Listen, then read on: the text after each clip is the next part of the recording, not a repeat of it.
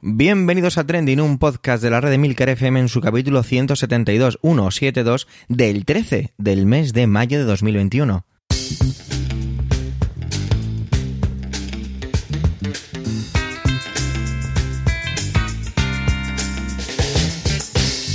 Trending es un podcast sobre lo que pasa, sobre lo que ocurre, son noticias que ponen las redes sociales. Todo ello con opinión y siempre con el ánimo de compartir. Por ello somos varias voces, aunque yo, Javier Soler, haga de presentador. Trending es tu podcast de noticias semanal. ¡Adelante!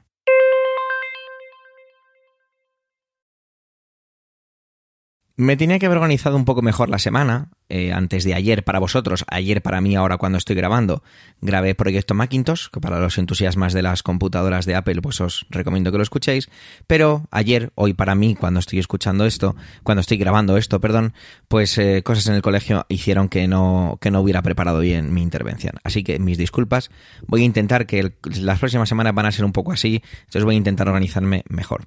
Así que vamos a dar paso ya con la primera intervención que viene de la voz de Antonio, pero no de Antonio Rentero, sino de Antonio Jiménez del podcast Órbita Grana. Órbita Grana es un podcast de aquí, de la red de Milcar FM, en el que Antonio nos cuenta sobre el equipo de fútbol, el Real Murcia. Y la verdad es que es un podcast muy interesante, muy de nicho, como muy, a mí me parece un podcast como muy tierno, ¿no? Es de algo muy concreto, de un equipo de fútbol. Bueno, pues Antonio nos va a traer una reflexión futbolística sobre el significado para un equipo histórico al bajar a Segunda Federación. Así que muchas gracias por tu intervención y adelante, Antonio Jiménez.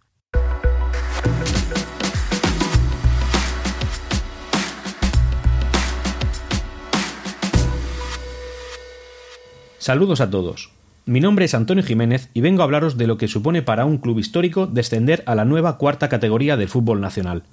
Hablaré desde la perspectiva que me aporta ser seguidor del Real Murcia, club con solera en el panorama nacional y que ha caído en desgracia fruto de una continuada nefasta gestión económica. Lo primero es contextualizar el lugar al que nos vamos a referir.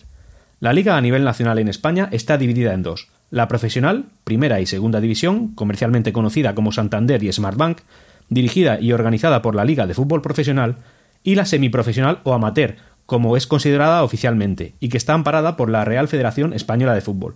Esta es la que hasta ahora conocíamos como Segunda División B. Pues bien, fruto de la pandemia del COVID-19 y de una polémica decisión de la Real Federación Española de Fútbol de dar por finalizada la competición sin haber concluido la totalidad de sus jornadas en la temporada anterior, la 2019-2020, se produjeron todos los ascensos que se podían suceder desde tercera división es decir, la categoría inmediatamente más baja, pero ningún descenso desde Segunda División B hacia Tercera. Por ello, el número de clubes que este año han competido en Segunda División B ha pasado de 80, que es lo habitual, a 102. Por ello, y para intentar aligerar un poquito la mochila, la Real Federación Española de Fútbol ha decidido dividir lo que ahora conocemos como Segunda División B en tres subcategorías, es decir, la primera federación, la segunda y la tercera lógicamente supondrán la tercera, cuarta y quinta categoría de fútbol nacional al encontrarse justo por debajo de las profesionales, es decir, las amparadas por la Liga de Fútbol Profesional que son primera y segunda división. Esto ha supuesto un varapalo importante para muchos clubes, aunque también grandes noticias para los más modestos. Hoy en día, lo que más beneficios reporta un club de fútbol profesional, a recordar primera y segunda división, no son los aficionados, lo son los patrocinios y muy especialmente los derechos televisivos, en algunos casos puede suponer más del 50% del presupuesto anual de estos clubes. En la recientemente extinguida Segunda División B, estos ingresos ya se ven muy mermados, hasta que, en algunos casos, podían llegar a ser residuales.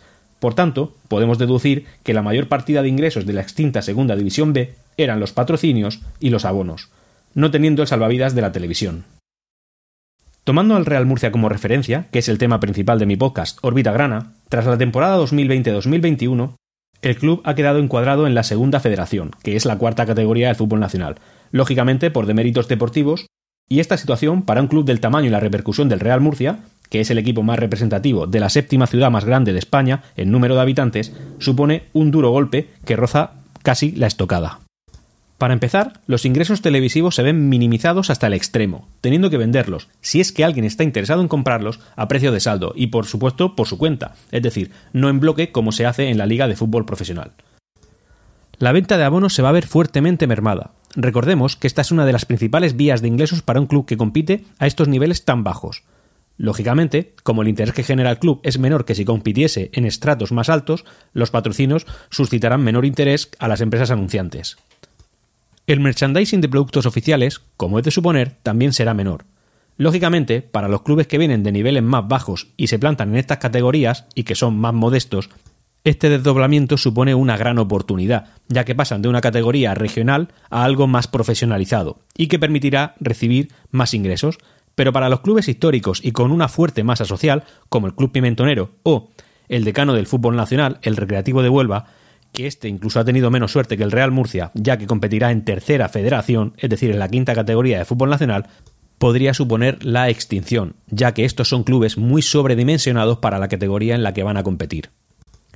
A consecuencia de la nueva categoría en la que van a disputar sus partidos a partir de ahora, estos clubes van a ver mermado sus apoyos por parte del aficionado, que, aun con eso, como son clubes tan grandes, eh, tendrán una masa social muy numerosa y muy descontextualizada con la categoría en la que van a estar. Para poder cumplir las expectativas del respetable, es decir, de estos aficionados, tendrán que compaginar su falta de ingresos con una estructura que, como ya he comentado, está sobredimensionada y es más cercana a la necesaria para competir en fútbol profesional que en categorías seminacionales o incluso regionales como son estas de las que estamos hablando. Por tanto, tienen como reto aligerar abruptamente su mochila de gastos para poder afrontar las obligaciones que le vienen. Esto supondrá lógicamente, menos empleados, jugadores de menor calidad, mm, con menos pretensiones económicas, menos medios para entrenar y un cuerpo técnico con menos caché y por tanto también lógicamente con menos pretensiones económicas. También se enfrentan al reto de intentar no dejar escapar talento. Habida cuenta que los jugadores que esta temporada pasada hayan podido destacar un poquito en el equipo, pues eh, van a recibir ofertas de otros clubes que compitan en categorías superiores, Claro, lógicamente refiriéndonos con categoría superior a una tan baja como lo podría ser la tercera a nivel nacional. Pero bueno, al final es la situación en la que se encuentran estos, estos clubes. En consecuencia, pues eh, estas empresas deportivas tendrán que escarbar en el fútbol juvenil y regional en busca de otro talento que esté por descubrir y que lógicamente estén empezando. Y como podéis deducir, que sean baratos con el riesgo que eso lleva de no fichar a un talento ya consolidado y por tanto asegurándote pues, cierto rendimiento que es el que al final espera de, de los jugadores. Y todo esto para intentar escapar de lo que para este tipo de clubes tan grandes, históricos, es un infierno, una categoría que les quema bajo los pies y que cada jornada supone un clavo más en su ataúd, Paradójicamente, también es una categoría que para los clubes más modestos supone pues un soplo de aire fresco y un pulmón importante, porque al venir de más abajo se le abre, eh, pues por ejemplo, la posibilidad de competir contra clubes más grandes y que por tanto eso se traduzca en venta de entradas una venta de entradas que no será recíproca, ya que para el aficionado del club histórico no es atractivo competir contra equipos que el año anterior estaban en categorías inferiores. Y ya para ir concluyendo eh, y ponerle la guinda al pastel, estos ya no tan grandes clubes, porque pese a su masa social, eh, económicamente y deportivamente ya son clubes pequeños, suelen encontrarse en esta situación deportiva tan precaria eh, por un motivo muy concreto y suele ser una deuda, una deuda que se ha generado a lo largo del tiempo y durante muchos años. En el caso del Real Murcia es así, que ronda aproximadamente los 30 millones de euros de deuda entre Hacienda, Seguridad Social y proveedores privados deuda que en una categoría superior con mayor partida de ingresos, pues podrías intentar de una manera más factible hacer eh, caso a la deuda. Pero claro, este yugo sobre el cuello del equipo, pues le cuesta mantenerse y al final ese es el riesgo que los aficionados granas tememos en cuanto a la supervivencia de nuestro club. Así que hay que intentar mantener a raya a esos acreedores sin probar, sin provocar más la ira de, de, unos aficionados muy castigados y a la vez satisfacer el agujero enorme que tienen al servicio de la deuda. Sin duda, una ardua tarea que completar y que sin duda dará para mucha conversación. Y en este punto ya me despido, no sin antes agradecer a mis compañeros de Milcar FM por contar conmigo en este capítulo de Trending y a todos vosotros por la escucha. Un saludo.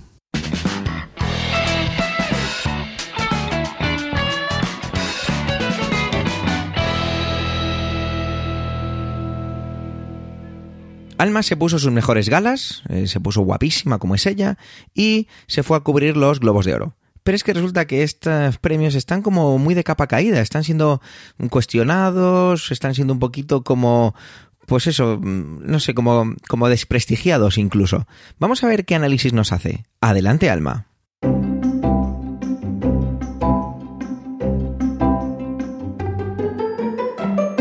Buenos días, buenas tardes, buenas noches hoy desde un rinconcito del sur vengo a hablarte de la debacle que está experimentando uno de los premios audiovisuales más representativos que se otorgaban cada año, los Globos de Oro. Esta semana asistíamos a un nuevo capítulo de la entrada en desgracia de esta cita cinéfila que comenzó hace unos meses y que hoy voy a intentar recopilar. La noticia que ha reactivado toda la polémica esta semana fue que la NBC anunció que no emitiría la edición del próximo año 2022. El canal venía produciendo y retransmitiendo la gala desde el año 1996 e incluso en 2018 la cadena había firmado un acuerdo eh, renovando ocho años más, es decir, hasta el año 2026. NBC tomaba esta decisión después de que durante varios meses la Asociación de la Prensa Extranjera de Hollywood, que es la encargada de otorgar estos galardones, haya sido denunciada por prácticas corruptas y por falta de diversidad. De hecho, más de 100 compañías, entre las que se encuentran grandes gigantes audiovisuales como Warner Bros., eh, Amazon o Netflix, anunciaron un boicot contra esta entidad y sus premios. La HFPA, que es como se conoce a esta asociación por sus siglas en inglés, está formada por unos 90 miembros, la mayoría de ellos son hombres blancos heterosexuales, lo que para muchos implica la existencia de sesgos a la hora de otorgar los galardones cada año. Por ello, la NBC pues, ha condicionado la retransmisión de las próximas galas de continuar el acuerdo a que la asociación reforme por completo su reglamento. Entre tanto, actrices y actores de Hollywood han tomado partido en esta polémica. Eh, y Scarlett Johansson pidieron abiertamente a la industria que abandonaran estos premios. Eh, otro actor, eh, Tom Cruise, devolvió este fin de semana los tres globos de oro que consiguió por sus papeles en Nacido el 4 de julio, Magnolia y Jerry Maguire. La reputación de los globos de oro ha venido degradándose cada año. Ya días antes de la gala de, este 2021, el diario Los Angeles Times publicó una investigación en la que daba a conocer las corruptelas y el tráfico de influencia que, por lo visto, eran un secreto a voces en Hollywood. Para empezar, hay parte de los miembros de esta asociación que ni siquiera trabajan en medios de comunicación, pero que se aprovechan de viajes y de otras acciones promocionales que los estudios organizan para los periodistas. Otro de los hechos desvelados por Los Angeles Times fue que en el año 2019 una treintena de integrantes de la asociación se alojó dos noches en un lujoso hotel de París donde visitaron algunos de los escenarios de la serie Emily in Paris. Aunque ningún medio de la crítica televisiva colocaba esta producción de Netflix en las posibles candidaturas, finalmente figuró entre las nominadas a Mejor Comedia. Otro de los detalles que ha sido duramente criticado es que la asociación lleva años sin admitir nuevos integrantes, de forma que sus 86 miembros aprovechan su posición para acudir a eventos exclusivos.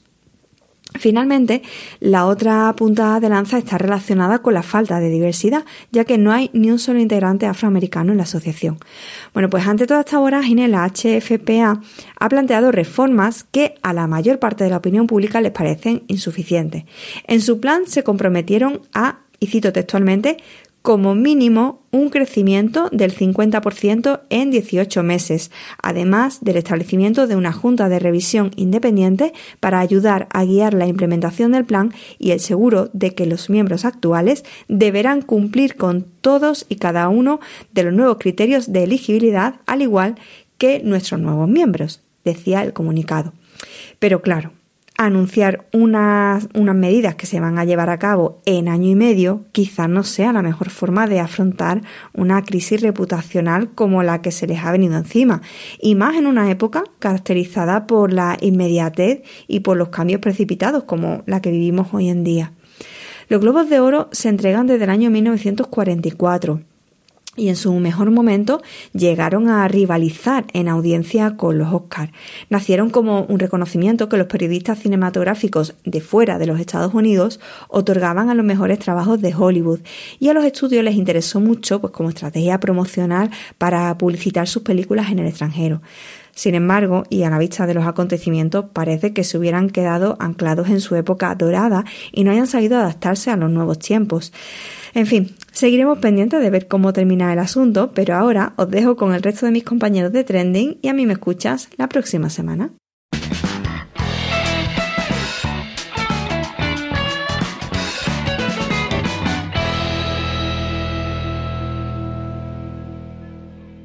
Ahora sí, Antonio Rentero, nuestro Antonio de Trending, por ponerle ese seudónimo cariñoso. Antonio nos acerca la dimisión de cuatro economistas en puestos clave del gobierno. Yo la verdad es que no me he enterado de esto. Vuelvo otra vez a disculparme por mi falta de organización, incluso desconexión. Y mientras que estas cuatro personas dimiten de puestos de economía en ciertos, perdón, puestos que tienen que ver con la parte económica en el gobierno, el gobierno en sí, Moncloa, pues está en pleno lanzamiento del plan de recuperación. Vamos a ver, vamos a ver cuál es el análisis o las conclusiones que podríamos sacar de todo esto. Adelante, Antonio.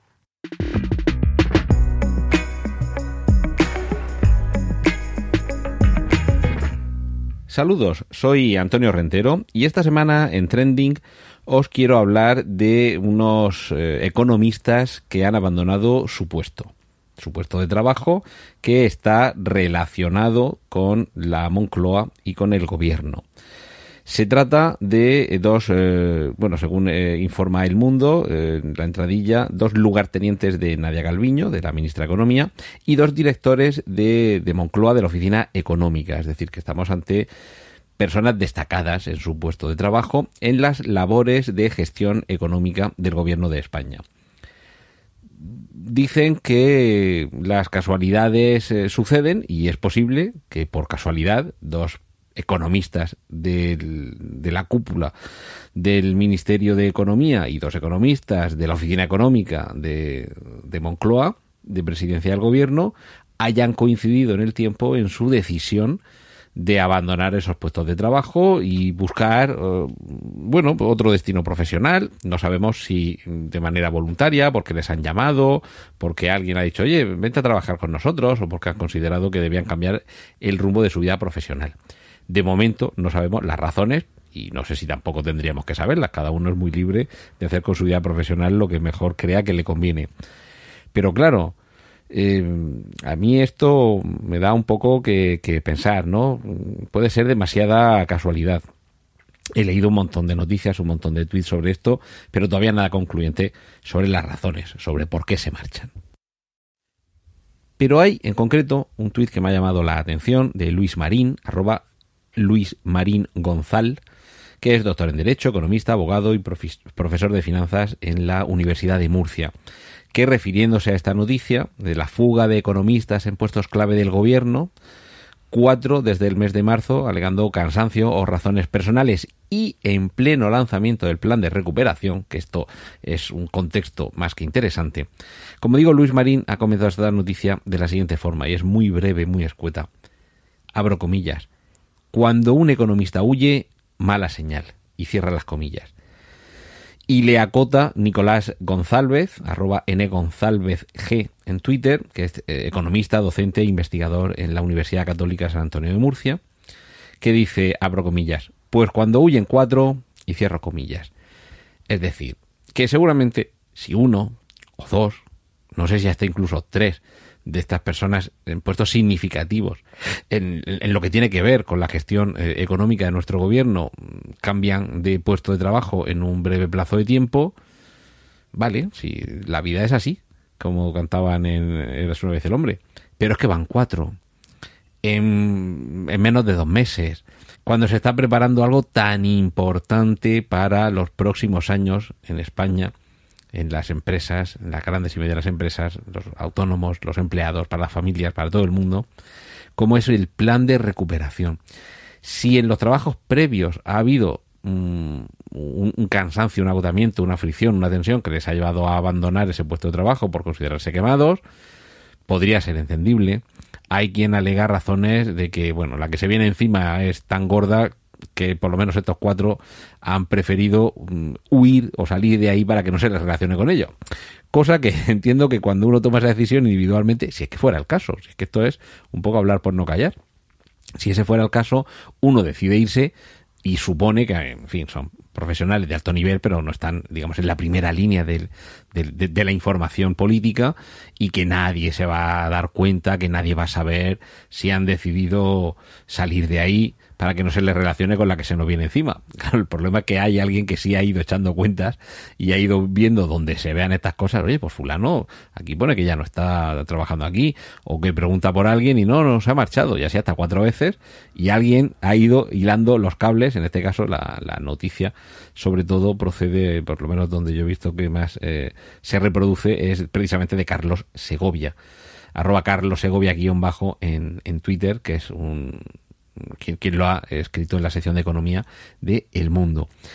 Y bueno, podemos hacer todas las cábalas que queramos, pero la cuestión es que yo creo que sí que llevan razón estas, eh, estos comentarios de Luis Marín y de Nicolás González de cuando un economista huye, mala señal, y pues cuando huyen cuatro, entonces, bueno, puede que esto no sea más que, ya digo, una, una casualidad, que estas cuatro personas ha coincidido más o menos en el tiempo, en un plazo de menos de dos meses, que han decidido cambiar su, su, rumbo profesional y bueno, ha coincidido además que trabajaban en esas partes tan relacionadas con la economía de España, la Oficina Económica de Moncloa y la cúpula del Ministerio de Economía. Puede ser casualidad, pero por si no lo fuera, vamos a dejarlo ahí, vamos a acordarnos dentro de un, una semana, un mes, seis meses, un año, de que en estos meses de marzo y abril estas cuatro personas abandonaron su puesto de trabajo en esas altas responsabilidades y veremos si esto quiere decir algo o no quiere decir nada. Como decía Steve Jobs, es muy difícil unir los puntos mirando hacia adelante. El dibujo solo queda claro cuando después de haberlo trazado sin tú darte cuenta, te das la vuelta y resulta que todos esos puntitos que ibas dejando como miguitas de pan obedecen a un trazado que solo al final de hacerlo descubres cuál es y lo que significa bueno, esta semana mi función es simplemente dejar ahí estos cuatro puntitos y ya veremos si en el futuro se unen o no se unen y si forman algún dibujo y si este dibujo significa algo, en fin, todo esto. Pero en fin, noticia curiosa que espero que a vosotros también os haya interesado y que no especulemos más de la cuenta porque ya digo, a lo mejor esto es simplemente una, coincidencia que no tiene ninguna... Eh, no sé, ninguna conspiración detrás, ni es lo que auguran algunos que mm, han participado en ese plan de recuperación y la que se nos viene encima es tan desastrosa y catastrófica que han preferido poner tierra de por medio. Solo un aviso, si fuera esto último, en fin, vamos a echarnos a temblar. Y nada más, esto es lo que quería compartir esta semana con vosotros aquí en Trending. Y ahora os dejo con lo que tienen que comentaros el resto de mis compañeros. De Milcar FM, un saludo de Antonio Rentero.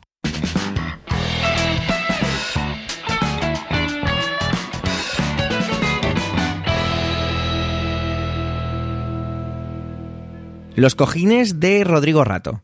Así fue el texto que eh, me envió Emilcar para las notas del episodio y dije, ya está, ya está Emilio que se ha equivocado y querría poner los cojones, entiendo. Disculpad si hay menores escuchando este podcast, no volverá a ocurrir ese insulto. Pero no, resulta que no, que él me hacía un poco de juego de palabras con esto. Así que, mira, yo creo que lo mejor es que escuchéis su intervención que se titula, de nuevo os lo digo, Los cojines de Rodrigo Rato. Adelante, Emilcar.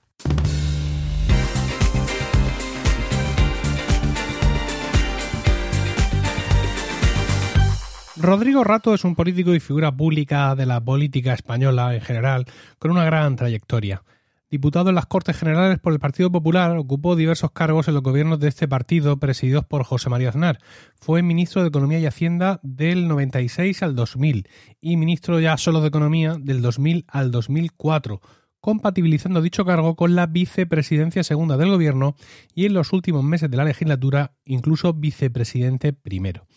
Apenas dos meses después de finalizar su etapa en el gobierno, el 7 de junio de 2004, ocupó la posición de director gerente del Fondo Monetario Internacional, puesto en el que estuvo hasta noviembre de 2007. Tras varias posiciones en distintas entidades bancarias, fue presidente de Caja Madrid Bankia entre enero de 2010 hasta su dimisión en mayo de 2012. Fue en este último periodo donde cometió diversos delitos de malversación de fondos y evasión fiscal y, por tanto, acabó con una condena de cárcel de cuatro años y seis meses. Ingresó en prisión en 2018 y salió bajo el tercer grado penitenciario en enero de 2020. Aún así, sus asuntos judiciales no han terminado todavía. Esta semana estuvo rulando por Twitter una historia que publicaron varios medios en su momento, entre ellos el periódico El Comercio de Gijón. Según esta historia, el 23 de agosto de 2014, Rodrigo Rato acudió, acudió a una tienda de costura en Gijón, ciudad donde veranea para pedir presupuesto para la reparación de dos cojines muy grandes. Estos dos cojines estaban descosidos y los dos estaban descosidos por el mismo sitio. La señora, la, dueña de, la tienda, eh, una mujer llamada Patricia Vázquez, le dijo que eso le iba a costar unos 20 euros y a don Rodrigo el presupuesto le pareció muy elevado. El caso es que la señora se ausentó un momento de la tienda poniendo el típico cartel de vuelvo en cinco minutos y cuando volvió se encontró los dos cojines en la puerta de la tienda sin más, sin una nota, sin nada, dos cojines gigantes esperándola apoyada en la puerta de la tienda, que se los podía haber llevado cualquiera. Pero no creo porque al parecer eran bastante feos, ahora lo veremos.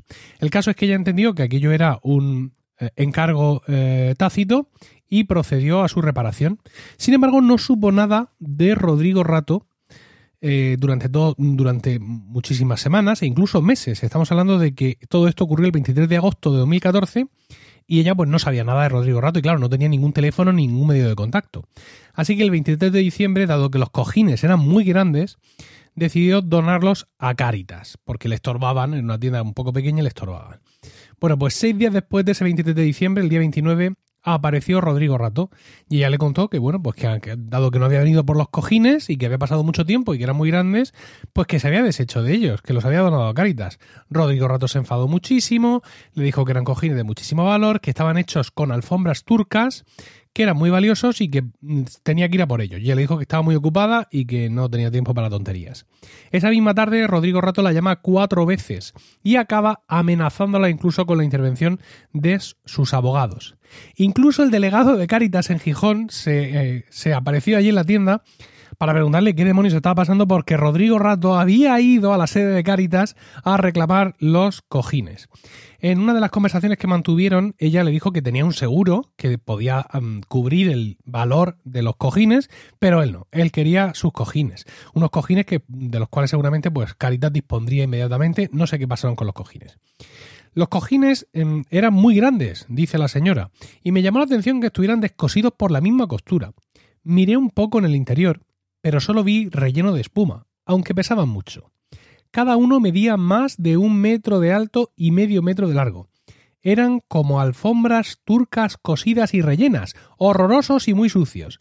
Los metí en bolsas de plástico porque pensé que podían tener bichos.